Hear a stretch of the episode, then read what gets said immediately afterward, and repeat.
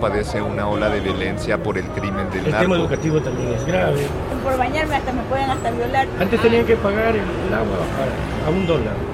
Miseria, hacinamiento, falta de servicios básicos y violencia Antes tenían que pagar el, el agua Por bañarme a hasta un me dólar. pueden El hasta tema violar. educativo también es grave. Invitamos a la esperanza, que nos habla de una realidad que está enraizada en lo profundo del ser humano, independientemente de las circunstancias concretas y los condicionamientos históricos, sociales, políticos y económicos en que vivimos. Bienvenidos y bienvenidas a Monte Sinaí, donde no te roban la esperanza.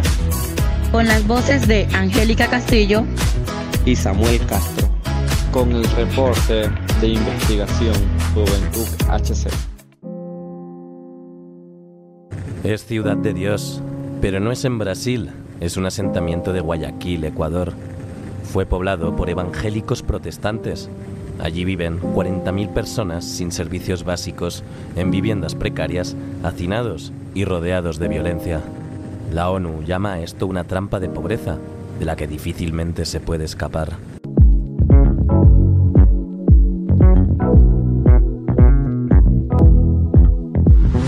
Defensa de derechos humanos. En Monte Sinaí persisten numerosas formas de injusticia, nutridas por versiones antropológicas reductivas y por un modelo económico basado en las ganancias, que no dudan en explotar, descartar e incluso matar al hombre. Mientras otra parte de la humanidad vive en opulencia, otra parte ve su propia dignidad desconocida, despreciada o pisoteada, y sus derechos fundamentales ignorados o violados. La señora Ángela Narcisa Parrales Moreira, defensora de derechos humanos activa hace cuatro años, tiene 56 años de edad y ha ido liderando la legalización de terreno en Monte Sinaí.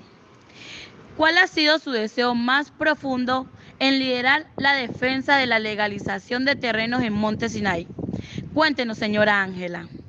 Mi deseo más profundo que ha sido y está liderando para la lucha de, aquí de los terrenos en la legalización de Monte Sinaí, eso ha sido una oportunidad muy grande.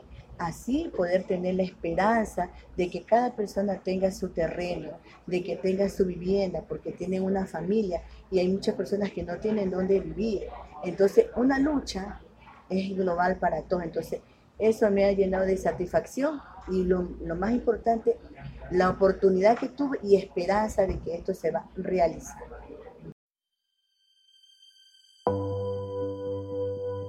Comedores populares. Por lo general, en las periferias no llegan las soluciones del mercado y escasea la presencia protectora del Estado. Muchas veces masticamos bronca e impotencia al ver las desigualdades que persisten incluso en momentos donde se acaban todas las excusas para sostener privilegios.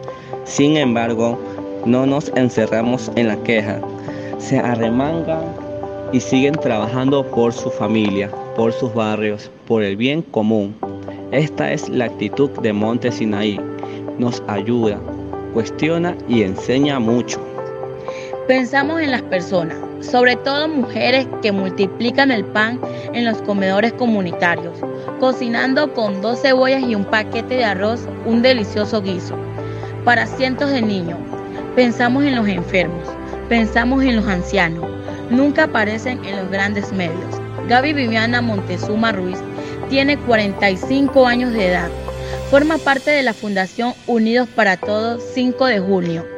Esta fundación fue una respuesta creativa ante la escasez de alimentos durante la pandemia.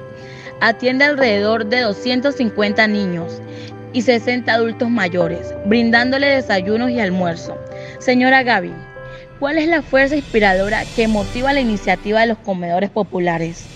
La fuerza que nos iniciativa la comedor popular es lo que nosotros, los niños, están en desnutrición y ayudamos con ese aporte a las madres porque no hay trabajo, no hay, digamos, esa oportunidad por a veces que los padres no tienen, no son graduados, no tienen una profesión y cuando salen no tienen como ellos puedan, digamos, traer ese sustento a su casa. Hay niños que no comen más que una sola vez o a veces ese día no comen porque su papá no tuvo como traer ese, ese dinero para hacer esa comida.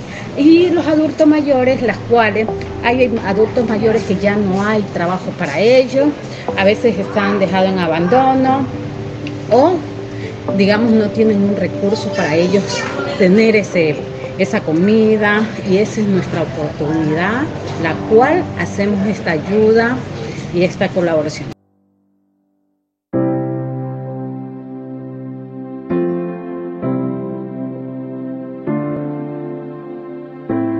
Emprendimientos comunitarios. La actividad de los emprendimientos es una noble vocación orientada a producir riqueza y a mejorar el sostenimiento económico de cada una de nuestras familias. Dios nos promueve, espera que desarrollemos las capacidades que nos dio y llenó el universo de potencialidades. En su designio, cada ciudadano de Monte Sinaí está llamado a promover su propio progreso. Karin Cortés de 43 años de edad. Vive en el sector de Monte Sinaí Tres Bocas. Cuenta con un emprendimiento de lencería denominado Lenel. Su emprendimiento tiene más de 5 años y consiste en confeccionar prendas íntimas para mujeres y capacitar a mujeres y hombres que decidan generar ingresos. Señora Karin, ¿usted emprende algún sueño con su comunidad? En que puede sostenerse y solidarizarse conjuntamente? Es un sueño. Lo que yo no pude hacer más antes, lo estoy logrando hacer ahorita. Comencé con máquinas caseras, pequeñitas, y eran diferentes a lo que es ahora. Ya ahorita que ya es una costura ya de una profesional, yo me siento una mujer muy triunfadora. ¿Por qué? A través mío hay mujeres que también están dando paso y me siento, sí me siento porque estoy haciendo lo que quiero, logrando lo que quiero. Ha cambiado muchas cosas. Lo único que no cambia la humildad. Miedo, el factor miedo, eso ha cambiado también. Para poder dirigirme al mercado a promocionar mi producto.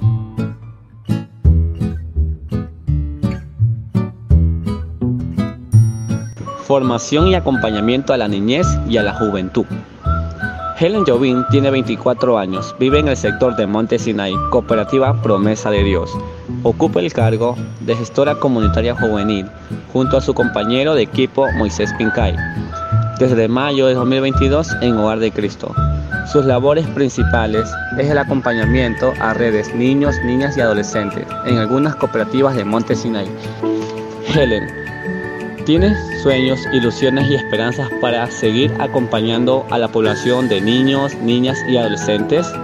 Mi sueño, mi ilusión, mi esperanza más grande es lograr que más personas vean como oportunidades los talleres de educación no formal que se le brinda a los niños, ya que debido a la vida acelerada que llevamos como padres de familia, hermanos, sociedad en general y las responsabilidades del día a día, falta tiempo pasamos por alto temas que son necesarios dialogarnos con ellos. La violencia, derechos y responsabilidades, cuidado de la casa común, higiene personal, son temas que si hacemos conciencia están relacionados a la crisis mundial que vivimos. Hablar de ellos, tomar cartas en el asunto, cada práctica que realicemos, por pequeña que sea, como una dinámica de la bondad en lugar de la violencia, una amiga comunitaria, construye para las demás personas y para nosotros mismos un mundo esperanzador.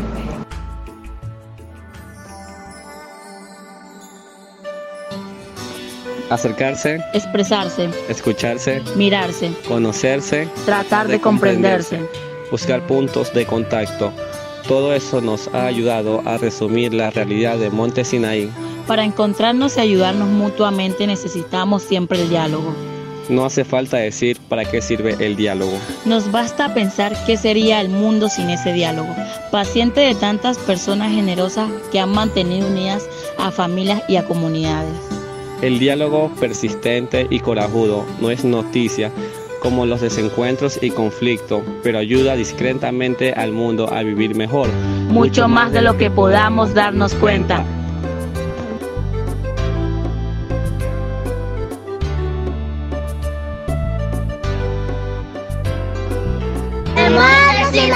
no lo dejamos. dejamos robar esperanza.